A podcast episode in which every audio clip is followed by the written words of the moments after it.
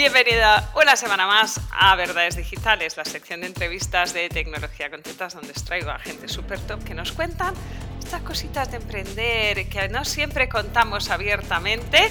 Y hoy tengo aquí a David Ayala que vamos a hablar de él, de SEO y posicionamiento, que es un temazo, nos dará para mucho, pero seguro que hay gente en mi comunidad que no te conoce porque no está, no eres popu en Instagram, igual.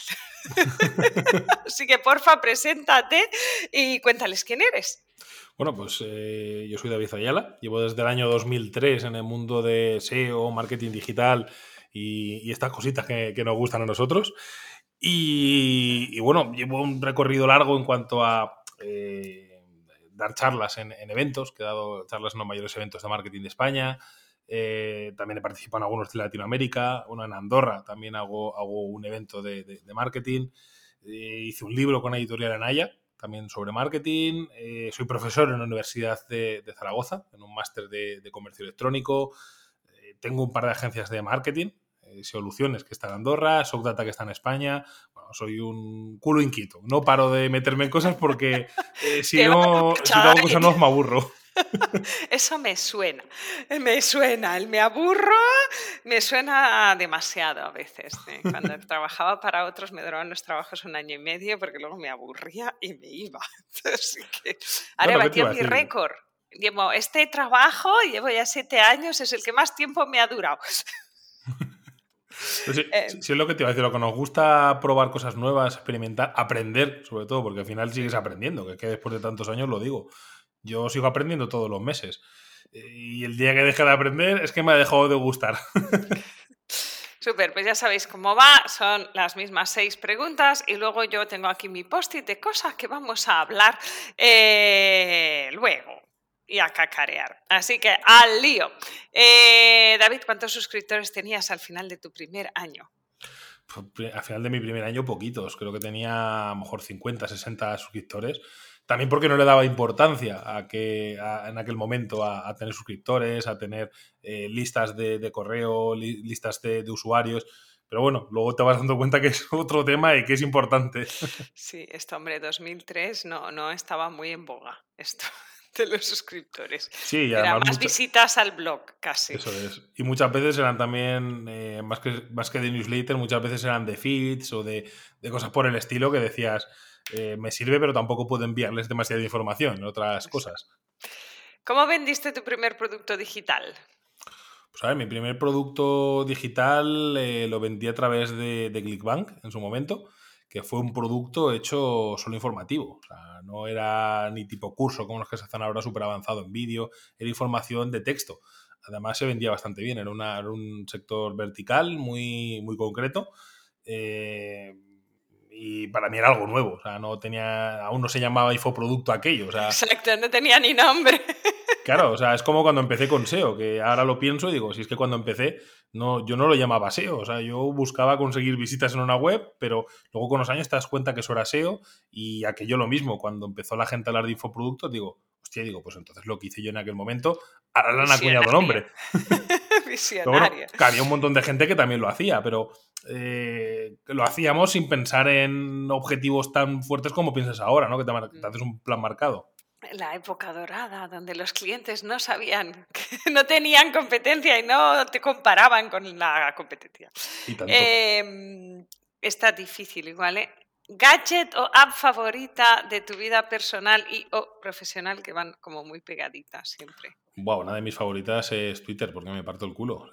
Eh, porque te metes en Twitter y te vale, me vale tanto para la parte profesional que eh, tengo bastante alcance por, porque es muy, muy temático a nivel, a nivel SEO, hay mucho SEO metido. Y luego en personales que te metes y, ves conversaciones absurdas que dices, o sea, están despotricando aquí de una manera que dices, no sé si la gente va en serio, va en broma o, o de qué, pero bueno, te sirve como un poco Telecinco, ¿no? Por así decirlo, que, ves, que, ves la gente liarla unos a otros gritarse. Eh, sí, es observar la diversidad humana en el y Twitter. Y eso me intento devolver, pero es verdad que es como un lenguaje demasiado, a veces too much. A veces satura. ¿Mejor decisión tecnológica que has tomado para tu negocio? Pues la mejor decisión tecnológica ha sido automatizar procesos, porque sin lugar a dudas por un lado te, ahorra dinero, por otro lado te ahorra tiempo y te ahorra problemas, porque toda la automatización que hemos implementado, tanto en facturación, en procesos, en trabajo, eh, incluso ya no eh, solo automatización para ahorrar personal, ¿no? sino automatización con el propio personal. Eh, todo esto hace que a final de mes veas las cosas mucho más claras, no tengas que descifrar jeroglíficos como pasaba muchas veces que dices, ¿habrán, ¿qué coño tengo esta información o por qué he puesto esto que no lo entiendo? para mí es más tranquilidad. Súper. Eh, una cagadilla confesable que le ayude a la audiencia a ahorrarse una piedrecita por el camino. Buah, hay tantas. esto siempre te me dice todo el mundo. Y solo puedo decir una. Digo, bueno, ahora una, luego si no, apuntamos para luego. Yo diría una, una importante y es el no tener un objetivo en los proyectos. Porque yo cuando empecé, cuando empecé en Internet mm, lanzaba proyectos y lo que buscaba era eh, tener visibilidad, tener tráfico y muchas veces tenía proyectos con muchísimo tráfico que no monetizaba bien o no lo que debería. Entonces eh, lo planteaba mal. Entonces yo lo que hice ya después fue, eh, me dejo de obsesionar con este proyecto puede llegar hasta aquí, puede llegar hasta acá, sino que primero me planteo el eh, cómo lo puedo monetizar, hasta dónde le puedo sacar de rentabilidad y luego ya pienso en, desarrollar el proyecto, porque es que así hay muchos directamente que no los lanzo, porque digo, hostia, la cuestión de tiempo que me lleva respecto a la pasta que se va a sacar luego no me merece la pena. Sí, sí, además es como si a veces yo me encuentro que el cliente tampoco sabe lo que quiere si tú no sabes lo que quieres, hagamos lo que hagamos, no va a salir bien, porque bien no tiene definición. Entonces, bien claro. funcionando en función de lo que tú vas haciendo y descubriendo. Eso es. Y las expectativas cambian, porque si no tienes un objetivo, ¿qué expectativa tienes? Eh, ¿Retos que tengas por delante en los próximos 12 meses? A ver, pues retos que tenemos ahora. Ahora estamos con la segunda edición del evento que hago aquí en Andorra. La primera edición fue muy, fue muy chula. Tuvimos 200 empresas, que para el país pues está bastante, bastante bien eh, la gente que vino. Y ahora pues el reto es poder superar eso, poder superar la expectativa y sobre todo pues el, hacer una segunda edición que quede memorable. porque ya no solo es algo profesional, sino que es también un reto personal, ¿no? Es decir, eh, he vuelto al ruedo de hacer eventos y ya que hemos vuelto, pues vamos a hacer algo, algo que quede en memoria, que quede chulo y que la gente sobre todo se saque contactos y sea útil. Para gente que no conozca este evento, cuéntales de qué va, días, fechas y todas estas cosas. El evento se llama Andorra Masters, se hace en Andorra y este año creo que puse la fecha el día 22, si no me equivoco. El año pasado lo hicimos el día 9, este año por, eh, por fechas y por tal, que cambiamos a 22 y es un evento en el que se dan eh, cuatro o cinco pequeñas charlas eh, que son prácticas. no me gusta esto de escupir teoría tal, porque es que al final, eh, para eso se vayan a YouTube y vean tutoriales de, guías, ¿no? Y donde hacemos bastante hincapié en hacer, por ejemplo, el año pasado hicimos un micro abierto para que subiera la gente, presentase su empresa y dijera, bueno, en el momento de networking quiero conocer a tal tipo de empresas o quiero hacer sinergias con tal, porque al final el objetivo no es eh, promocionar a un producto, no es promocionar nada, sino es que la gente pueda hacer negocio, ¿no? Y evidentemente yo también, que yo, yo mismo pueda hacer negocio en el propio evento. Al final es, que podamos hacerlo todos.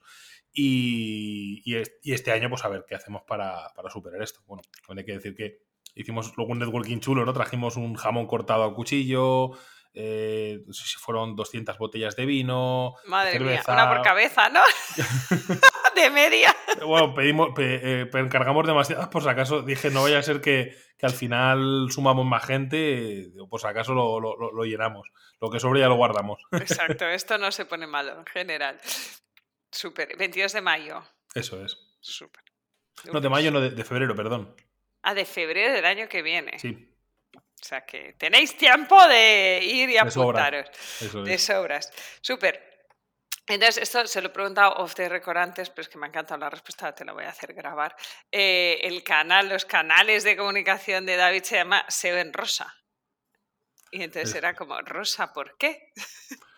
Básicamente porque soy una hortera, o sea, me encanta el rojo, el rosa, los, colores que te chillan al ojo que dices me duele al, al verlos. Y esos son los que más me gustan. Y en su momento, cuando me tocó desarrollar mi marca personal, eh, pues estaba la opción de hacer algo bonito y que pues, estuviera dentro de los estándares de todo el mundo, en aquel momento que la gente se ponía traje y corbata, incluso tengo que decir que yo me hice una foto con traje y corbata, ¿no? Pero dije, esto a mí, esto no es lo mío, ¿eh? Esto que me aprieten el cuello parece que me están asfixiando. Sí, no me deja pensar, no me irriga. eso es.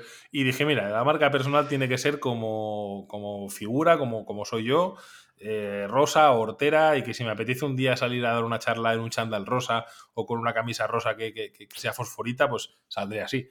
Y, de ahí empezó todo. O sea, Dice la que tiene naranja butano como color de, de cabecera de mi marca, que al diseñador casi le da un jamacuco el día que le dije es naranja butano. Y me dijo, hombre, no es lo que se lleva, yo me da igual lo que se lleva. Porque el sector tecnológico tenía que ser como azul marino o verde azulado o algo.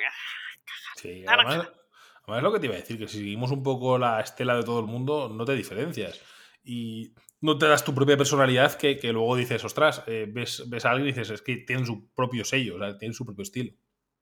Sí, creo que los colores horteras que les llamas tú eh, tienen su, su público. es que el naranja este es, es este color que lo ves, es como el rosachillo, ¿no? Que el primer día lo ves y piensas, hostia, eh", pero luego le coges cariño. Es como, Ah, pues tiene su gracia el color y tal. Y yo soy muy así. Tengo un mal pronto el primer día porque soy hipertransparente. Entonces, soy igual el primer día que el último. Entonces, igual el primer día son como too much. Eh, pero luego me coges cariño y todo. Eh, voy, voy, a hacer la pregunta porque la tengo yo. ¿Vale la pena ir a Twitter hoy en día o habría que haber estado hace 10 años para que tenga sentido? A ver, ahora a día de hoy no, te sabría decir, porque no sé si dentro de unos meses cogen y no lo ponen de pago entero. O sea, que la, la mayor duda que tengo. Como la gente que estáis muy metidos y además has dicho, esta es mi app favorita, es como, quiero una opinión de alguien que lleva tiempo, que ha visto la evolución, que ve lo que está pasando, que está al día y a poco bola de cristal, porque esa... Sí, a ver, aquí si todo hubiera seguido como estaba hasta ahora y no nos hubieran empezado a tocar nada, te diría que sí porque me gusta, tiene alcance, la puli no es muy cara. Eh, a ver, si te empiezas a hacer caso a todo lo que a todo lo que dice la gente allí te vas a volver loco, eso sí, porque Twitter es el pozo de mierda, ¿no? Eh, pero ah, claro, ahora está tal la cosa que dices, no sé si ahora con el tema de los verificados de pago eh, van a restar al final importancia o no a los que no estén verificados. Con lo cual, eso puede dar pie a una avalancha de gente que se pire. Pero claro, ¿a dónde te piras que sea alternativa de Twitter? Esa es la pregunta del millón. No creo que haya una alternativa clara. O sea, te tienes que ir a canales de Discord o parecidos, entiendo. Lo intentó Mastodon, que es una red social muy parecida, pero claro, es que la gente somos de costumbres y tener que registrarte en otro sitio, tener que empezar de cero con seguidores, tener que empezar a aprender esta empresa está, esta no está, no puedo mencionarla. Eh, tiene un problema muy grande. O sea, yo creo que tendría que haber algo bastante gordo como para que la gente migrase. Que esto es lo típico, ¿no? De ya no voy a comprar criptomonedas y luego cuando vuelven a subir todo el mundo a comprar. Pues en Twitter lo mismo. Ya me voy a ir de Twitter y todos los que han dicho que se van a ir lo sigo viendo. Yo, hice un acto público de irme, creo que era en 2018 o algo así, rollo demasiado curro, igual me tendría que haber quedado, yo qué sé. Era como demasiado curro y no llegó. No, mi vida no está preparada para Twitter. No, da para todo. Hemos, he, vuelto a abrir un perfil que tiene como 23 seguidores, creo que pero, pero es verdad que consumo más que meto. tengo, en Twitter hay las tres P's, periodistas, políticos y programadores, y en programadores son globo gente del sector técnico en su más amplio espectro. Eh, leo mucho y aprendo mucho, pero creo que no es una red que me sea natural a, entrar. Em, has dicho, porque voy a, tengo aquí mis notas, me aburro y tengo que aprender siempre. Cuando alguien es líder de tu sector, o sea, me lo sé todo, voy a entrecomillar, ¿eh? pero doy clases de lo mío, soy ¿Dónde vas a aprender? Yo muchas veces aprendo con pura práctica. O sea, por ejemplo, partes de SEO. Eh, al final, cuando ya tienes una base, tienes ya cierta práctica, llevas unos años, eh, yo para mí lo que tienes que hacer es probar. Probar, hacer tus propios experimentos y lo que te digan no darlo por hecho. Porque al final muchísimas de las notificaciones que da Google como oficiales, eh, algunas tienen la información sesgada y otras directamente son cosas absurdas, como, bueno, como siempre Google, ¿no? Que nos suelta eh, alguna cosa para que creamos, para qué tal, y, al final hay que pensar que, claro, eh, Google también juega el despiste porque su negocio es la publicidad, no tener SEOs en, en, la plataforma. Y cosas que han dicho, pues que luego las, las pruebas y las desmientes. Y dices, vale, que cada uno siga el ritmo y siga eh, viendo la información, pues como ovejitas, pero vamos a probar y vamos a realmente hacer cosas nuevas, ¿no? O cada vez que viene un update en Google, viene un cambio, es momento de, oportunidad, ¿no? Que hay gente que se quede y dice, hostia, vaya putada, se va toda la mierda, ¿no? Coño, la gente que se queda atrás es una oportunidad para ti que tú sigues adelante. Y bueno, luego aparte, pues evidentemente hay otros, otros temas que también me interesan aprender, que de, marketing más global, pues de, temas, de temas de rentabilidad, etc., que eso muchas veces lo que tiendo a leer pues es más eh, libros clásicos, por así decirlo, que, llevan ya un tiempo sentados en el mercado y que, y que tienen bases chulas. Y, eso siempre, bueno, cuando tengo tiempo, también de verdad que tengo poco tiempo y soy un poco baguete. se limita al tiempo disponible. Eso es. Y al final, pues es que si, si no te quedas atrás. ¿Viene de verdad la búsqueda por voz o esto es un bulo? Eso lleva diciéndose, yo creo por que... Eso, por eso es que yo hace años que digo que la gente, no, el SEO escrito más vale, no, no, pues, pues, voz. Veo proliferar muchos podcasts, ¿no? En un momento pensé, hostia, igual es por esto, ¿no? Porque, pero, ¿no acaba de arrancar? Creo que igual la primera vez que escuché que se iba a ir la. O sea, que iba a predominar la búsqueda por voz, no sé si fue en 2015 o 2018, no recuerdo bien. Y que es ya el año de la búsqueda por voz.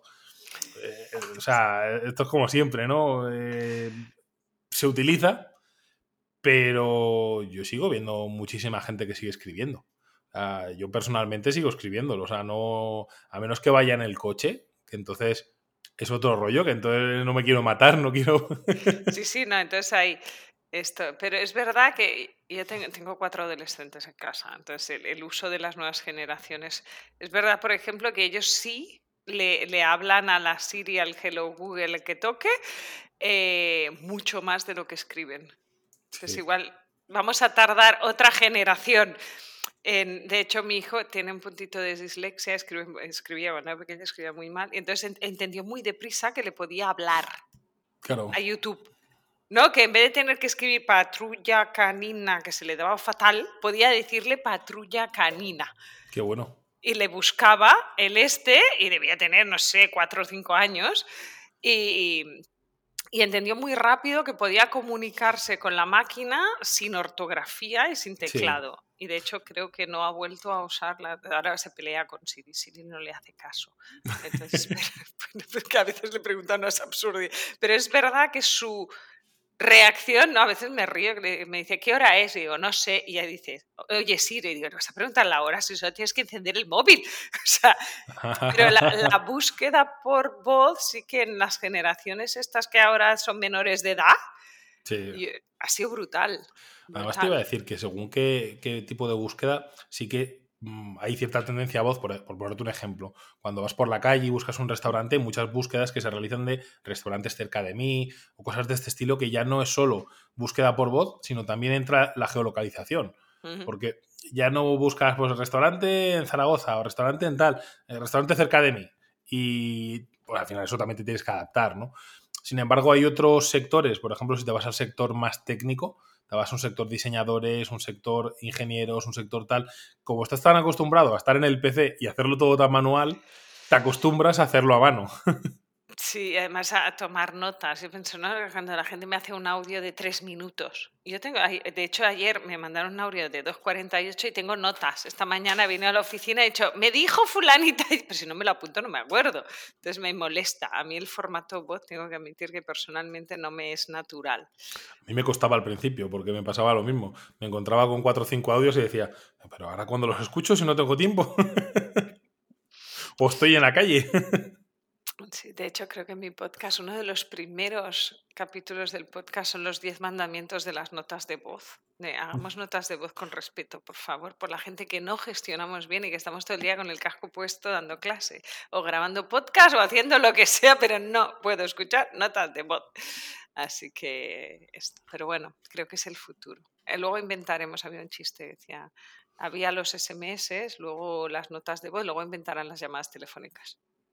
Pues a lo mejor, a lo mejor harán lo de siempre, ¿no? Como con la moda, que luego vuelvo otra vez lo que ya se supone que está pasado de moda. Sí, es que yo veo a mi hermana, por ejemplo, que es mucho más joven que yo, y es como, su WhatsApp son notas de voz. Tipo, ¿llama? Tía, ¿llama? es que te sabes más rápida. Ah, porque sí voy más rápida yo. No sé, cosas de las nuevas generaciones. Em, un placer, muchas gracias por darnos la perspectiva de la búsqueda por voz y, de ese material que tenemos en audiovisual. No sé qué le va a pasar en el futuro. Ha sido un placer. Eh, muchas gracias por tu tiempo y a vosotros os veo la semana que viene en un nuevo capítulo de Verdades Digitales con el otro super top del mundo mundial que nos contará las cosas que solo cuentan aquí. Gracias por tu asistencia. Un placer.